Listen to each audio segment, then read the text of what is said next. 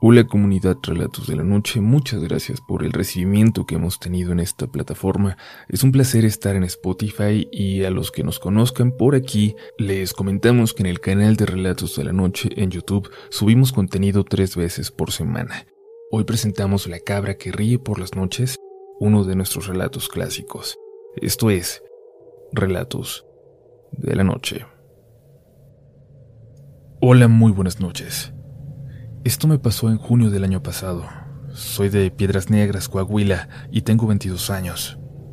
Sé que este relato sonará algo difícil de creer, pero confíen en mí que todo es real y que aún hoy ni yo lo creo todavía.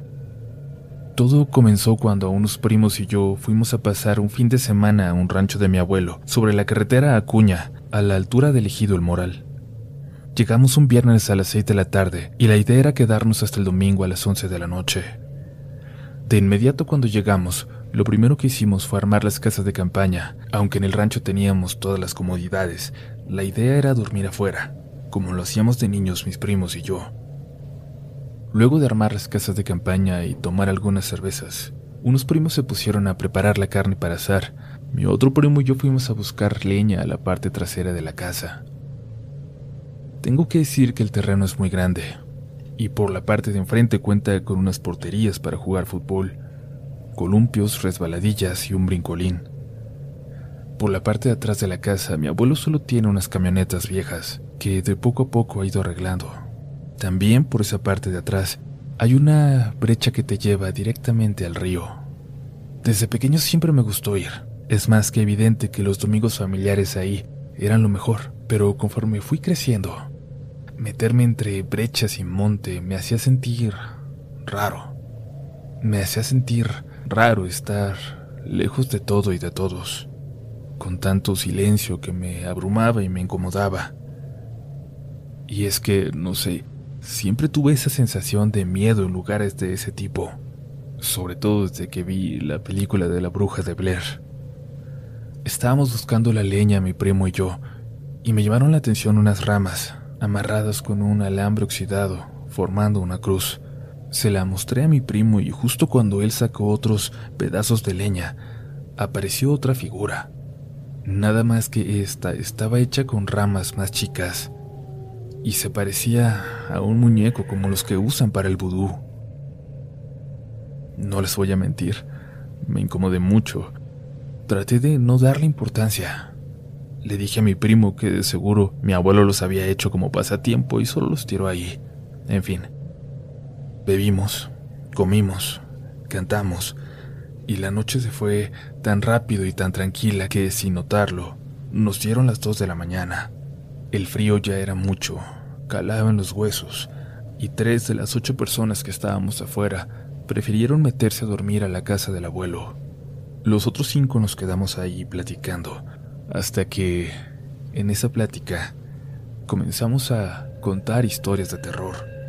Recuerdo que dije que seguramente no nos podíamos ni imaginar que tantas cosas pasaban en lugares como ese cuando entraba la noche. Lejos de todo y de todos. Imagínense todo lo que podría pasar ahí y nadie se daba cuenta. Mi primo, el mayor de todos los que estábamos ahí, contó que a él y a su papá una vez los habían asustado una tarde que estaban pescando a la orilla del río, dijo que escucharon unos gritos que luego se transformaron en risas y luego en un llanto y terminaron por ser maldiciones hacia ellos. No sé por qué, aunque podría parecer algo sin importancia, a mí me dio mucho miedo esa historia. Así que me apuré a acabarme mi cerveza y les dije que ya me dormiría. El plan era despertarnos temprano e ir a pescar, así que los demás me dijeron que también dormirían. Yo me dormí con un primo y los otros tres se quedaron en la segunda casa de campaña. No recuerdo qué hora era, pero aún era muy de madrugada. Cuando me dieron ganas de ir al baño y tuve que levantarme, no me puse mis lentes, solo salí. Caminé hacia el carro en el que habíamos llegado y oriné ahí a un lado. A lo lejos podía escuchar hasta autos pasando por la carretera, vacas, algún gallo, cabras, ya saben, sonidos típicos de un lugar así. Terminé de hacer lo mío y volteé la cabeza. A lo lejos, en un columpio, vi algo sentado y moviéndose. No sé por qué, pero quise imaginar que era uno de mis primos hablando con su novia tal vez, y solo me regresé a la casa de campaña. Justo cuando me acomodé para dormirme, escuché el sonido de una cabra, pero no como se lo imaginan, era una cabra sufriendo, como si estuviera sintiendo mucho dolor. Supongo que mis primos estaban lo suficientemente ebrios y dormidos para no darse cuenta, para no notarlo. Pero yo me puse los lentes, abrí la puerta de la casita y me asomé.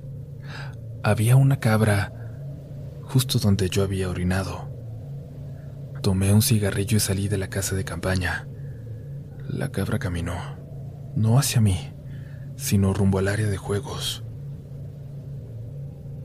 Al ser lo único que se movía, la vi y de la nada empezó a correr, haciendo ruidos de cabra, pero, para mi sorpresa, se levantó y corrió en dos patas. Se subió a un columpio y meciéndose, comenzó a gritar como si estuviera sufriendo. Yo estaba en shock. Corrí y desperté a mi primo, mi compañero de la casa de campaña, y los dos estábamos ahí, atónitos, viendo a esta cabra sobre el columpio, ahora riéndose. Nunca nos miró. No volteaba a vernos, pero la luna brillaba tanto, con tal claridad, que nos dejaba verla ahí columpiándose, sostenida con sus dos patas delanteras. No aguanté y vomité.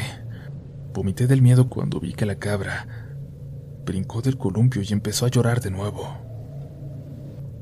Corrí hacia la casa del abuelito y él ya estaba esperándome en la puerta, con una carabina de postas.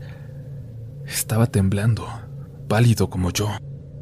Y entonces, con una voz llorosa y cortada, dijo algo que me heló la sangre. La había escuchado hablar, pero nunca la había visto caminar en dos patas, ni hacer lo que hizo.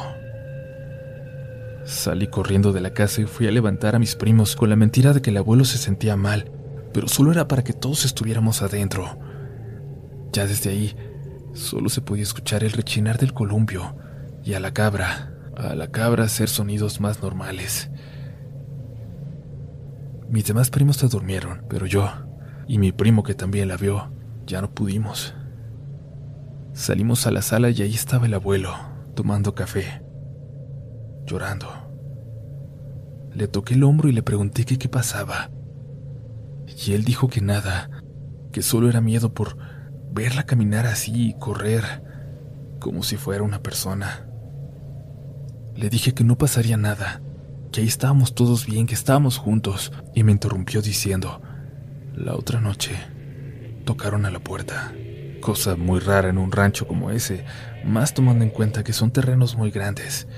No se puede tocar a la puerta así como así cuando tienes portones para poder llegar y siempre están cerrados. Tocaron a la puerta y gritaron.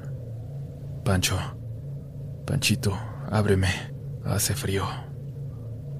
Me quedé congelado. Allá afuera había una risa burlona y era la voz de tu abuelita.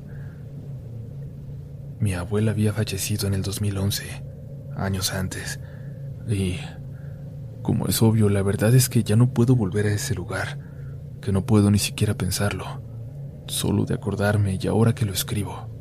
No me puedo sacar de la cabeza esa imagen de la cabra sobre el columpio, sentada, jugando, llorando, riendo. Gracias por escuchar mi historia.